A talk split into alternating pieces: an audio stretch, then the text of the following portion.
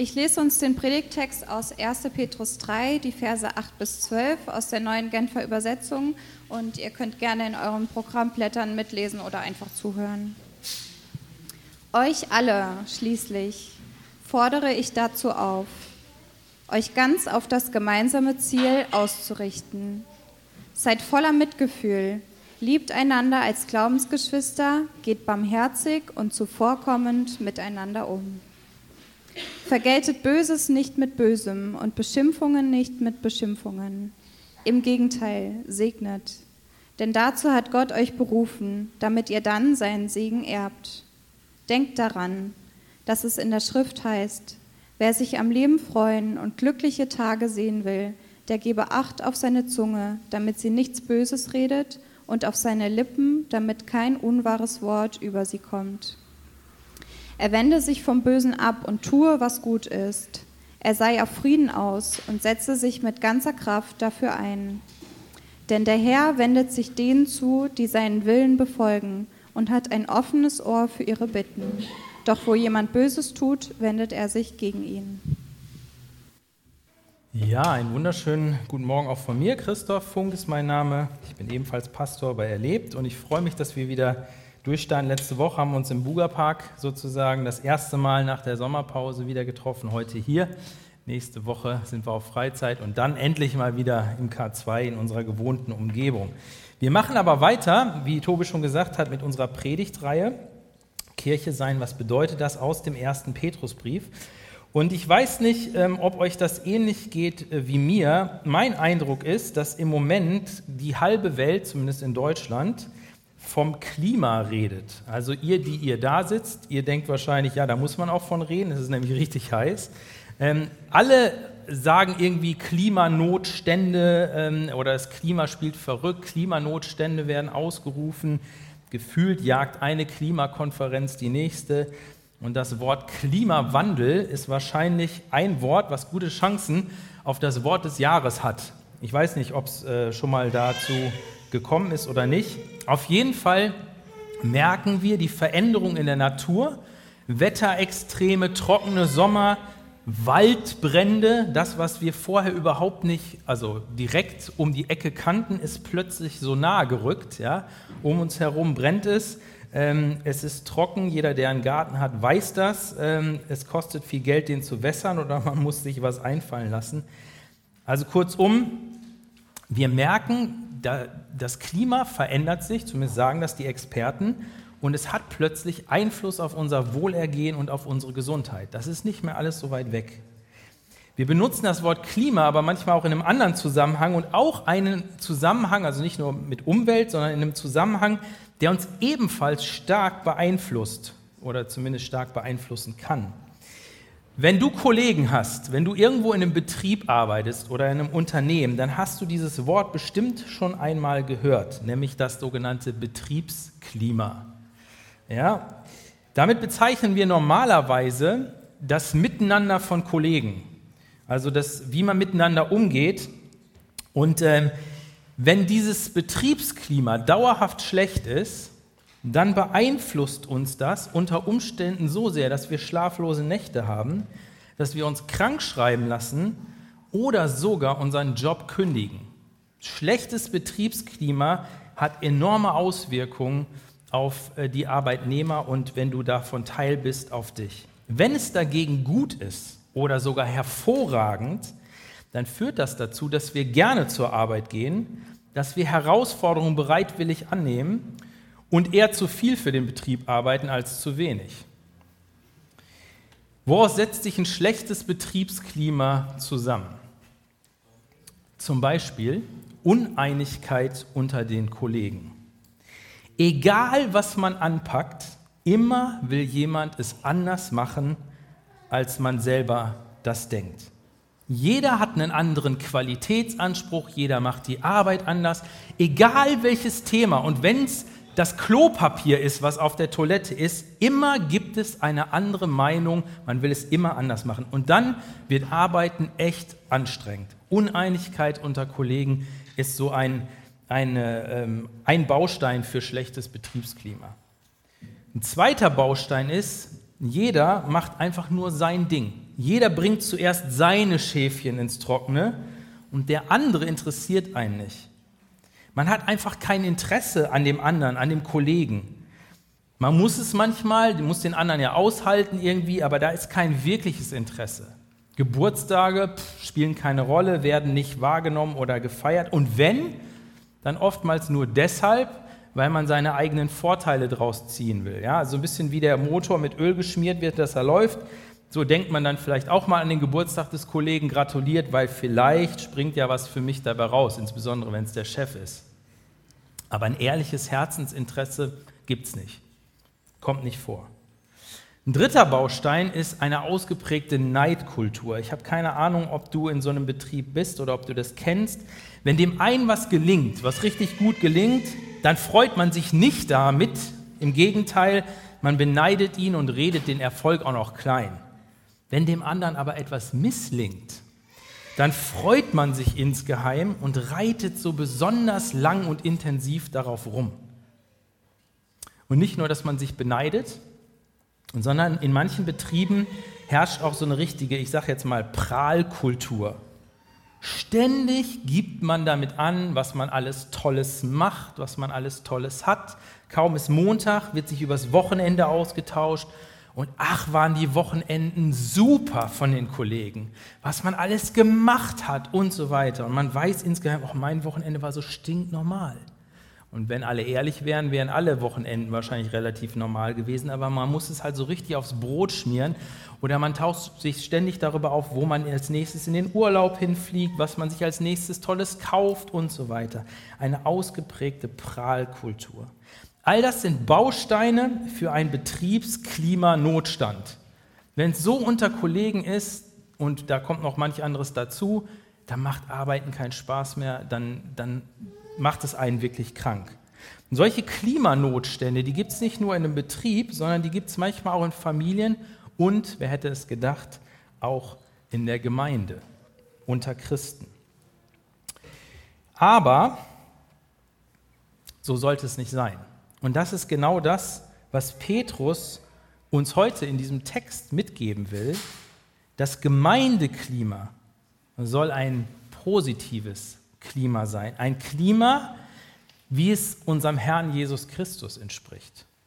Darum geht es in diesem Text. Das sagt Petrus. Und mein erster Punkt ist deswegen, Kirche sein bedeutet, ein Gemeindeklima zu pflegen, das Jesus Christus entspricht. Kirche sein bedeutet, ein Gemeindeklima zu pflegen, das Jesus Christus entspricht. Als ich das so gelesen habe, dachte ich so, ich glaube, ihr dürft echt froh sein, dass ich nicht den ersten Petrusbrief geschrieben habe, dürfte sowieso. Aber wenn ich an Petrus Stelle gewesen wäre, an diesem Punkt, und ich hätte etwas darüber sagen sollen, wie denn so das ideale Betriebsklima, also Gemeindeklima in dem Fall aussehen soll, hätte ich mindestens 15 Punkte genannt, eher noch 20, weil ich ja gedacht hätte, man darf ja nichts Wesentliches vergessen. Also wenn es schon Jesus entsprechen soll, dem vollkommenen Jesus, muss ich auch alle Register ziehen. Gut, dass ich nicht den Brief geschrieben habe, sondern Petrus, weil Petrus hat sich, der Fischermann, der es, glaube ich, auch ganz gerne ein bisschen einfacher hat, der sich mal an einer Stelle beklagt darüber, dass das, was Paulus immer schreibt, so kompliziert ist, der hat sich gedacht, ich mache es ein bisschen einfacher.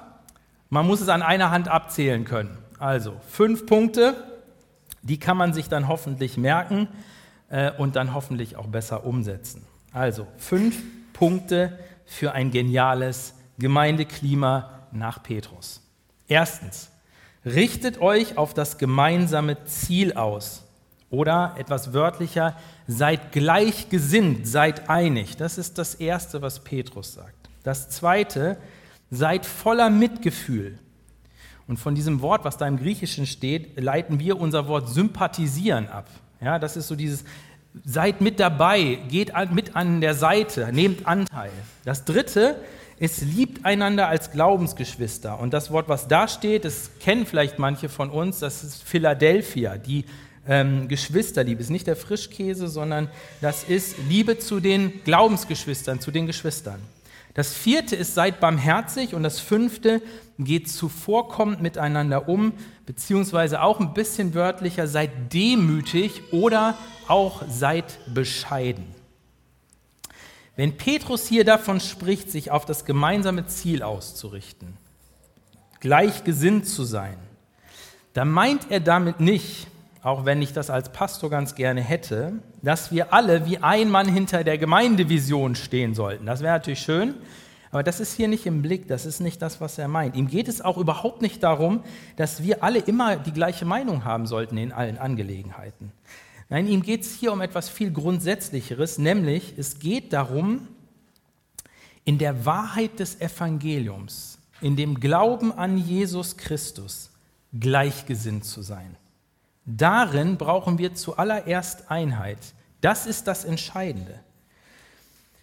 Es sind nicht die Hintergründe, also unsere unterschiedlichen Hintergründe, und wir haben alle unterschiedliche Hintergründe. Es sind nicht unsere gemeinsamen Interessen, weil wir haben gar nicht alle die gleichen Interessen. Es sind auch nicht dieselben Taten, weil wir machen nicht alle dasselbe. Und noch nicht mal unsere politische Orientierung, weil wir alle gar nicht dieselbe politische Orientierung haben. Das ist alles nicht das, was uns vereint, sondern das, was uns zusammenbringt, ist der Glaube an Jesus Christus, an das Evangelium. Es ist das Evangelium, der Sohn Gottes, der gekommen ist, der uns geliebt hat und sich selbst hingegeben hat, damit wir wieder Zugang zum Vater bekommen. Er ist gestorben und von Gott dem Vater auferweckt worden. Er ist aufgefahren in den Himmel, dort sitzt er zur Rechten Gottes und er wird wiederkommen, um die Lebenden und die Toten zu richten. Das ist der Inhalt, in dem wir Gleichgesinnte sein müssen. Und das ist das, was Petrus hier im Blick hat. Und seht ihr, in unserer heutigen Zeit, ich weiß nicht, wie ihr das so wahrnehmt, da wird sich innerkirchlich sehr stark, finde ich, um Einheit bemüht. Und das ist gut, weil vieles davon ist lange, lange überfällig. Es gibt nichts Ätzenderes, als wenn Christen sich auseinander dividieren und befeinden und was weiß ich. Aber wir sollten uns in einer Sache nicht täuschen lassen. Und das ist genauso wichtig. Einheit gibt es nicht auf Kosten der Wahrheit des Evangeliums. Das geht nicht. Das funktioniert nicht. Und da müssen wir bei allem Bemühen, aufeinander zuzugehen, da müssen wir genau hinschauen. An dem Punkt war nämlich Jesus und dann auch die Apostel kompromisslos gefälschte Lehre, ein bisschen dazu zum Evangelium, ein bisschen von dem Evangelium weg. Das haben die Apostel genauso gefürchtet wie den Teufel persönlich. Bist du schon mal ein Teil einer Gemeinschaft gewesen, deren Herzlichkeits- und Freundlichkeitstemperatur unterhalb des Gefrierpunkts lag? Weiß ich nicht, ob du schon mal irgendwie in so eine Gemeinschaft reingekommen bist. Wenn ja, wahrscheinlich nicht lange. Kein Mensch will Teil von so einer Truppe sein, wo gefühlt null Herzlichkeit ist, null Freundlichkeit, es wirklich eiskalt zugeht. Und deshalb sagt Petrus hier, seid voller Mitgefühl, liebt einander, geht barmherzig miteinander um. In manchen Kirchengemeinden, manchen Kirchen scheint das super zu funktionieren. Zumindest am Sonntag im Gottesdienst. Da kommst du dahin, vielleicht zum ersten Mal, hast dich getraut, alle sind freundlich zu dir, die hören dir sogar zu, die scheinen Anteil an deinen Anliegen zu nehmen, haben vielleicht sogar ein gutes Wort für dich, fragen dich nach deinem Namen und so weiter. Aber wehe, du begegnest diesen Leuten von Montag bis Samstag. Da ist das komplett anders. Das, was Petrus hier nennt und sagt, ist nicht damit zu verwechseln, was wir manchmal als Kundenfreundlichkeit bezeichnen. Ja, wenn wir müssen, setzen wir unser Smile auf und sind freundlich und tun so, aber in unserem Herzen sieht es ganz anders aus. Und es hält auch nicht durch. Die Gemeinschaft, die Petrus hier anspricht, die entspricht dem, was Jesus Christus gelebt hat. Und es soll eine echte, eine Herzensgemeinschaft sein. Wir sollen so leben aus unserem tiefsten Herzen, unserem veränderten Herzen heraus. Und merkst du was? So eine Gemeinschaft, die kann man nicht leben, wenn man sich nur sonntags morgens im Gottesdienst begegnet. Da ist es ehrlich gesagt nicht so schwierig, einigermaßen freundlich zu sein und so ein bisschen herzlich und so weiter. Nein, diese Gemeinschaft, die verlangt danach, im Alltag gelebt zu werden. Und da wird es schwierig. Da, wo man dich wirklich kennt, da, wo du dich nicht mehr verstellen kannst, da, wo deine Macken rauskommen, aber auch deine ganz positiven Seiten. Weil das ist genau da, wo wir einander brauchen, wo wir abgeschliffen werden müssen, aneinander, miteinander. Es ist genau dort im Alltag, in der engeren Verbindung, wo der Heilige Geist in dir sein Werk weiter tut, dich zu verändern, damit diese Gemeinschaft, die Petrus uns hier vor Augen malt, mehr und mehr Realität werden kann. Das funktioniert nicht auf Distanz. Das geht nicht.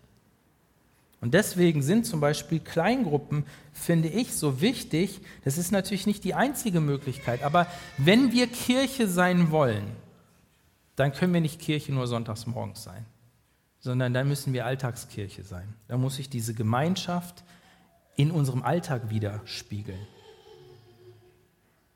Denn da erfährst du von deinen Glaubensgeschwistern, wie es ihnen wirklich geht. Da kannst du Mitgefühl zeigen. Wenn sie leiden, dann sei an ihrer Seite. Vielleicht kannst du ihnen ihre Leiden nicht nehmen oder ihre Schmerzen nicht abnehmen, aber du kannst Anteil nehmen, du kannst mittragen, du kannst ein Stück mitleiden. Und umgekehrt, wenn sie sich freuen, da erfährst du es. Die Freuden des Alltags, das, wo kleine oder große Siege errungen werden, die könnt ihr teilen und Freude vermehrt sich. Freude möchte geteilt werden. Petrus sagt, liebt einander als Glaubensgeschwister. Nehmt Anteil, zeigt Mitgefühl. Wenn Paul, äh, Petrus hier von liebt einander spricht, dann meint er nicht, dass wir automatisch alle dickste und beste Freunde werden müssten oder sein sollten. Dass wir alle irgendwie magisch voneinander angezogen sind, weil so ist es nicht. In der Familie, die wir als Kirche sind, ist es vielmehr so wie in der richtigen Familie. Freunde sucht man sich aus, Geschwister hat man. Das ist einfach so. Aber es ist auch so wie in der normalen Familie, uns vereint ein unsichtbares Band. Wir sind Familie, weil wir den gleichen Vater im Himmel haben, weil wir demselben großen Bruder folgen, nämlich Jesus. Und deshalb lieben wir uns. Vor allem dadurch, dass wir einander Gutes tun, dass wir einander Gutes wünschen, dass wir zueinander stehen und miteinander in Richtung Himmel unterwegs sind. Das ist das, was uns als Familie kennzeichnen sollte. Und ja, nicht ausgeschlossen, dass dann auch Leute dabei sind, die wir richtig gerne mögen, die uns zu Freunden werden. Super, total cool, aber das ist nicht die Voraussetzung, sondern möglicherweise das Ergebnis. Und seht ihr, wenn man Teil von so einer Gemeinschaft ist, dann bleibt es nicht aus, man reibt sich aneinander. Da passieren Fehler, da verletzt man den anderen manchmal sogar absichtlich, wie in der Familie. Und bei so vielen unterschiedlichen Menschen, die alle andere Hintergründe und Einstellungen mitbringen, braucht es zwei Sachen, damit es überhaupt gelingen kann. Barmherzigkeit, das ist das, was Petrus nennt, das herzliche Erbarmen und Demut, die Kunst, sich selber nicht so wichtig zu nehmen, sondern bereit zu sein, die eigenen Interessen hinten anzustellen. Demut. Jesus hat das alles gelebt. Jesus hat das alles vorgemacht. Jesus ist das Vorbild in dem. Und er hat einmal eine Geschichte erzählt, wo das so ziemlich deutlich wird, wie Barmherzigkeit und Demut zusammengehen. Die Geschichte ist vielleicht bekannt, die Geschichte vom barmherzigen Samariter, steht in Lukas Kapitel 10. Da ist ein Mann, ein Jude, der ähm, so einen berüchtigten Weg geht und auf diesem Weg wird er überfallen und halbtot liegen gelassen. Und da liegt er so mitten in der brutalen Hitze in Israel. Ihr könnt es so ein bisschen nachempfinden, ihr seid noch nicht halb tot, aber Hitze habt ihr schon mal. Äh, da liegt er und kein Mensch kümmert sich um ihn. Es kommen Leute vorbei, alles Landsleute von ihm, sagen, oh, ist mir zu gefährlich, habe ich keine Lust, mir zu eklig, ach, können sich wer anders drum kümmern. Und dann kommt ein Erzfeind des Volkes der Juden, nämlich ein Samariter daher. Und der beweist Barmherzigkeit oder wie das Wort auch heißt, es geht ihm an die Nieren. Wir sagen das ja manchmal. Das ist genau das Bild im Hebräischen für Mitfühlen. Es geht ihm sozusagen an die Eingeweide. Ihn lässt das nicht kalt. Er steigt ab. Er hat, zeigt die Demut, dass er seine eigenen Interessen, seine eigenen Sachen zurückstellt und sagt, ich kümmere mich um diesen fast ähm, toten Mann. Und das tut er kostenintensiv, liebevoll kümmert er sich um den Verletzten, wie es kein anderer aus dem eigenen Volk getan hätte. Und der wäre der Letzte gewesen, der es hätte machen müssen. Und seht ihr, so sollen wir miteinander umgehen, so sollen wir dem Nächsten begegnen. Aber ist das nicht zuerst genau das, wie Jesus uns immer wieder begegnet und das, was Jesus für uns getan hat?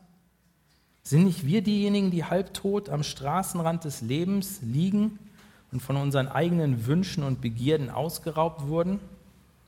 Und ist es nicht Jesus, dem unser Schicksal an die Nieren geht, der anhält, absteigt und den vollen Preis bezahlt, um uns das Leben zu schenken? Ich glaube, wenn man genauer über die Punkte von Petrus nachdenkt, und zwar immer mit dem Blick auf Jesus, entsteht das Bild einer super attraktiven Gemeinschaft, weil sie Jesus ähnlich ist. Und wer wäre nicht gerne Teil einer solchen Gemeinschaft? Wir alle, oder? Dummerweise sieht die Realität oft ein bisschen anders aus. Und deshalb meine Herausforderung an dich heute. Warte nicht, bis um dich herum so eine Gemeinschaft entstanden ist oder bis du diese Gemeinschaft irgendwo findest und Teil davon werden kannst, sondern fang heute stattdessen an, im Blick auf Jesus und in der Kraft des Heiligen Geistes, anders funktioniert es nicht, so eine Gemeinschaft mit zu kreieren, mit zu schaffen. Fang damit an. Du kannst der Erste sein, den ersten Schritt tun. Was Petrus hier beschrieben hat, diese fünf äh, Kennzeichen, die richten sich vor allen Dingen an das Miteinander von Christen. Und jetzt geht es so ein bisschen weiter und er richtet den Blick nach außen. Denn weder die Leute damals, an die Petrus geschrieben hat, noch wir leben ja irgendwo isoliert auf irgendeinem so Hügel und nur sind äh, als frommer Club zusammen und so weiter, sondern wir sind ja mitten im Leben. Wir sind in dieser Stadt Potsdam, wir sind Teil der Gesellschaft, wir haben Arbeitskollegen, wir sind Nachbarn, wir haben Freunde und so weiter und so fort. Und da kann es sein, dass einem, gerade als einer, der sagt, ich bin Christ, ich folge Jesus, ich habe andere Maßstäbe im Leben, da kann es sein, dass einem ein ordentlicher Wind entgegenbläst. Ein anderer Wind als der innerhalb der Gemeinde, hoffentlich zumindest. Und so war das bei den Empfängern des ersten Petrusbriefs. Sie wurden wegen ihres Glaubens an Jesus beschimpft, ausgegrenzt, vielleicht verfolgt, aber mit Sicherheit und wieder auch einfach absichtlich böse behandelt. Und was wäre der natürliche Impuls von jedem von uns, wenn es uns so gehen würde, dass wir ähm, ausgegrenzt würden, dass wir böse behandelt, zu Unrecht böse behandelt wurden und so weiter, nur wegen unseres Glaubens? Was wäre dein, was wäre mein Impuls? Also mir fiel es nicht schwer, diese Frage sofort zu beantworten.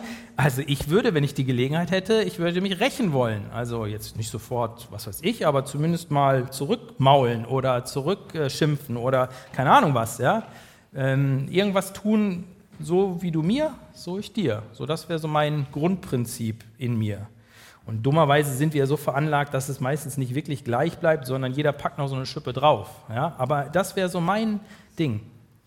Aber Kirche zu sein, sagt Petrus, bedeutet zu segnen, anstatt sich zu rächen. Ich habe in der Vorbereitung eine coole Geschichte äh, gelesen. Und zwar handelt die Geschichte von einem Soldaten, der war Christ und dieser Soldat ähm, wurde mit seinen Kameraden in den Einsatz geschickt und dann wurden die da in so Baracken untergebracht. Keine Ahnung, ob ihr damit was anfangen kann. Ist jetzt nicht Hotel, nicht Drei-Sterne-Hotel, sondern eher so ein bisschen, ja, noch nicht mal Zeltstandard. Aber da wurden die halt untergebracht und mussten dann da ihren Dienst schieben. Und dieser Soldat, der setzte sich jeden Abend hin, las seine Bibel und betete, bevor er schlafen ging. Und ihr könnt euch vorstellen, lauter Männer, alles Soldaten, eher die Raubeiner, der musste nicht lange warten, bis er mit Spott und Häme überzogen wurde. Ja, also kaum saß er da, hat seine Bibel aufgeschlagen, dann ging es los, dumme Sprüche ohne Ende, Häme und so weiter. Eines Abends, als er wieder seine Bibel las, bekam er aber nicht nur dumme Sprüche ab, sondern ein Soldat warf seine verdreckten und stinkenden Kampfstiefel nach ihm. Der Stiefelwerfer staunte allerdings nicht schlecht, als er am nächsten Morgen aufwachte. Er fand seine Stiefel am Ende seines Bettes stehen, gesäubert, geputzt und ordentlich nebeneinander gestellt. Und es wurde berichtet, dass einige der Soldaten im Laufe der Zeit zu Christen geworden sind. Petrus schreibt hier, vergeltet Böses nicht mit Bösem und Beschimpfung nicht mit Beschimpfung. Im Gegenteil, segnet, denn dazu hat Gott euch berufen, damit ihr dann seinen Segen erbt. Es gibt einen Spruch, den wir zu Hause mal aufgehängt hatten, ähm, den fand ich ziemlich cool. Der hieß, wenn dir das Leben eine Zitrone reicht, mach Limonade draus. Ist nicht schlecht, oder? Wenn dir das Leben eine äh, Zitrone reicht, mach Limonade draus. Aber das, was Petrus hier sagt, ist noch viel besser. Denn er sagt im Grunde, wenn Menschen ihre dreckigen Stiefel nach dir schmeißen, weil du zu Jesus gehörst, dann stell sie ihnen geputzt zurück. Wenn Menschen ihre dreckigen Stiefel nach dir schmeißen, weil du zu Jesus gehörst, dann stell sie ihnen geputzt zurück. Es mag vorkommen, dass wir für unseren Glauben ausgegrenzt werden oder uns dumme Sprüche anhören müssen. Allerdings, in der Regel ist das hierzulande ja noch gar nicht so der Fall, oder? Also mir ist es selten begegnet, dass ich so richtig irgendwie was abbekommen hätte. Und trotzdem kann es sein, dass wir nach dem gleichen Prinzip handeln, wovor Petrus hier ausdrücklich warnt. Dass wir nach diesem Prinzip handeln, Gleiches mit Gleichem zu erwidern. Obwohl wir vielleicht gar nicht so viel abbekommen. Wie meine ich das? Wir werden als Christen in der Gesellschaft ignoriert, also ignorieren wir auch die Gesellschaft. Keiner interessiert sich für den Glauben, also interessieren wir uns auch nicht für die Überzeugung unserer Mitmenschen. Keiner kommt zu uns, also gehen wir auch nicht zu ihnen und so weiter. Aber das ist im Grunde genau das gleiche Prinzip und genauso sollen wir das eben nicht tun. Stattdessen sollen wir ein Segen sein, weil wir Gesegnete sind. Wo wären wir, wenn Gott uns nach dem Prinzip Gleiches mit Gleichem begegnet wäre? Er hat sich für uns interessiert, obwohl wir von ihm nichts wissen wollten. Er hat uns geliebt, obwohl wir ihn gehasst haben. Er ist zu uns gekommen, obwohl wir vor ihm weggelaufen sind. Er hat auf uns gewartet, obwohl wir keine Geduld mit ihm haben. Er hat uns zugehört, obwohl wir kein Ohr für ihn haben. Er hat uns vergeben, obwohl wir uns für unschuldig gehalten haben. Er ist für uns gestorben, obwohl wir den Tod verdient hätten. Er hat sich für uns hingegeben, obwohl wir ihn ans Messer geliefert haben. Gott hat nicht Gleiches mit Gleichem vergolten. Gott sei Dank. Und deshalb sollen wir es auch nicht tun. Ich habe vor einiger Zeit etwas von einem amerikanischen Pastor gelernt, fand ich ziemlich cool. Das will ich mit euch kurz teilen. Es ist eine ziemlich einfache Anleitung, wie ich finde, wie wir in unserem Alltag ein Segen für die Menschen um uns herum sein können. Und zwar habe ich da auch eine äh, PowerPoint, Phil, wenn du die einfach mal hier zeigen könntest, macht sich an diesem englischen Wort bless für Segen fest. Und äh, also das englische Wort bless heißt Segen, genau. Und ähm, jeder Buchstabe von diesem Wort steht für eine Sache, die man tun kann. Und der Pastor sagte, mach das doch pro Tag eine Sache von diesen fünf Dingen für eine Person. Von mir aus auch für mehr, aber das wäre doch mal eine Sache. Eine von den Sachen pro Tag für eine Person. Was heißt das in aller Kürze? Bless, B, begin with prayer. Ich weiß, es ist so ein bisschen äh, gemauschelt im Englischen, im Deutschen wäre es besser, da kann man direkt beten sagen. Starte mit Gebet für die Leute. Sei ein Segen, indem du für die Person um dich herum beten. Das kann eine Person sein, die Stiefel nach dir schmeißt. Aber muss es nicht. Vielleicht ist es sogar eine ganz nette, ganz liebe Person, die aber vom Glauben nichts wissen will. Bete für sie. Bete, dass Gottes Liebe sie erreicht und ihr Herz verändert wird. Das ist das Erste. Das zweite ist Listen, höre zu.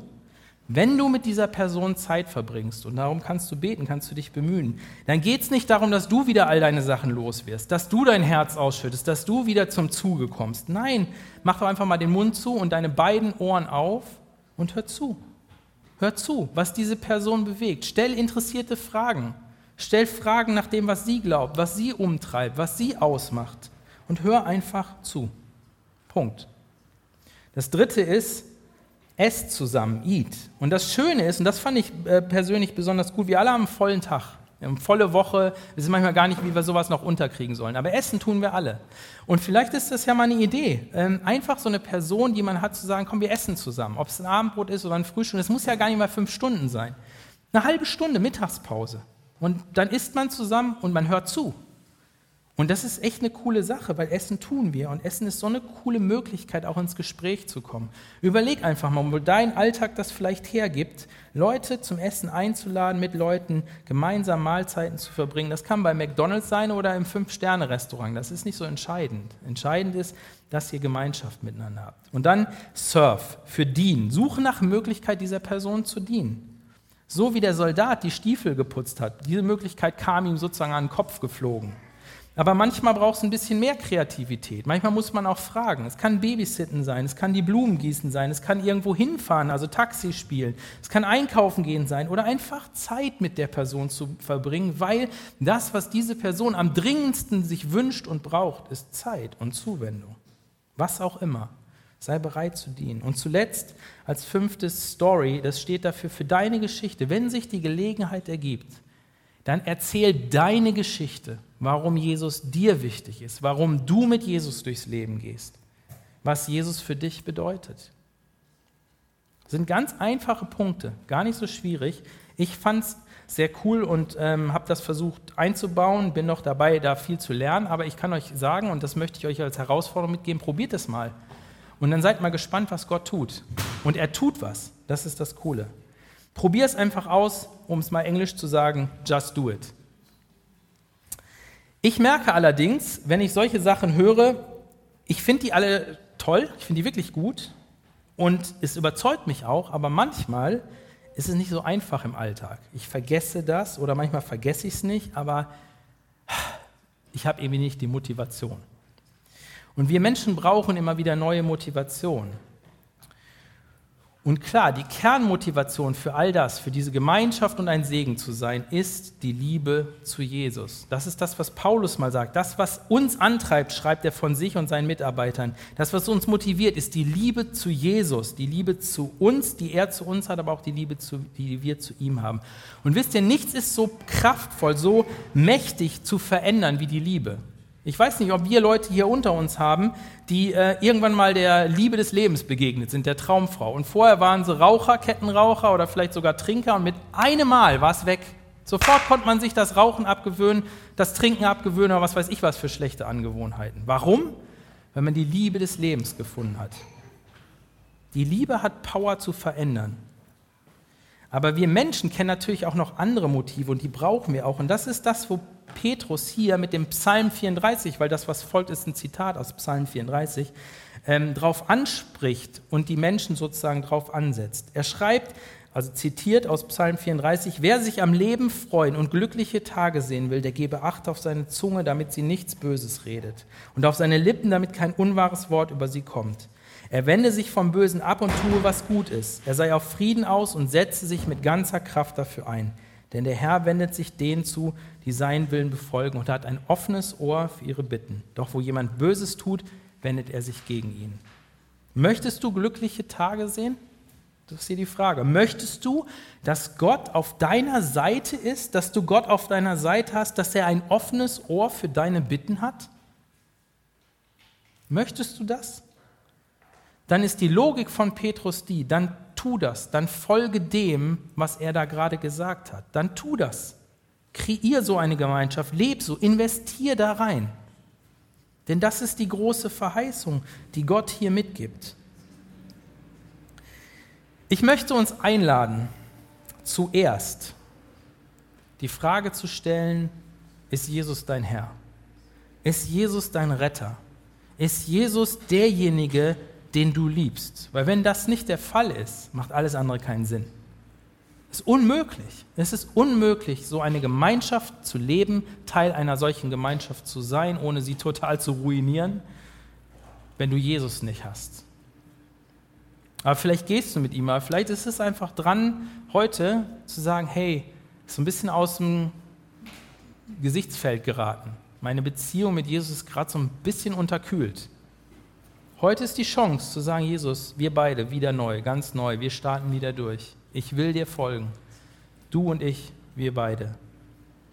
Da möchte ich einladen, das einfach zu tun. Er hat alles für dich getan, er wartet. Er hat durch sein Leben die Grundlage gelegt für eine Gemeinschaft, von der ich eben gesprochen habe. Komm zu ihm. Das Zweite ist, ich möchte uns dazu motivieren als Gemeinde, dass wir in so ein Gemeindeklima investieren geht nicht um Perfektion, sondern es geht um die Richtung. Fang bei dir an. Wart nicht darauf, bis dein Pastor anfängt oder wer auch immer, dein Kleingruppenleiter oder sonst wer. Fang du an. Warum? Weil Jesus es auch so gemacht hat. Jesus hat auch nicht gewartet, bis sich die Umstände alle verändert haben oder seine Jünger es endlich geschnallt haben oder was auch immer. Nein, er hat einfach angefangen. In der Kraft des Heiligen Geistes und das brauchen wir. Und das Dritte ist, lass dich neu motivieren, ein Segen zu sein. Wenn Stiefel nach dir geschmissen werden, dann putz sie. Wenn dir Ignoranz oder Ablehnung entgegengebracht wird, dann segne. Sei ein Segen, be a blessing. Und wenn du das tust, beziehungsweise wenn wir das tun, wie gesagt, nicht in Perfektion, sondern einfach, wenn wir das, uns darum bemühen, wenn wir das wollen, wenn wir uns danach ausstrecken, wenn wir so mehr und mehr miteinander leben, dann wird das nicht ohne Auswirkungen bleiben. Denn so eine Gemeinschaft hat Strahlkraft. Und deswegen lasst uns ein Segen sein für Potsdam, für unsere Umgebung, füreinander. Amen.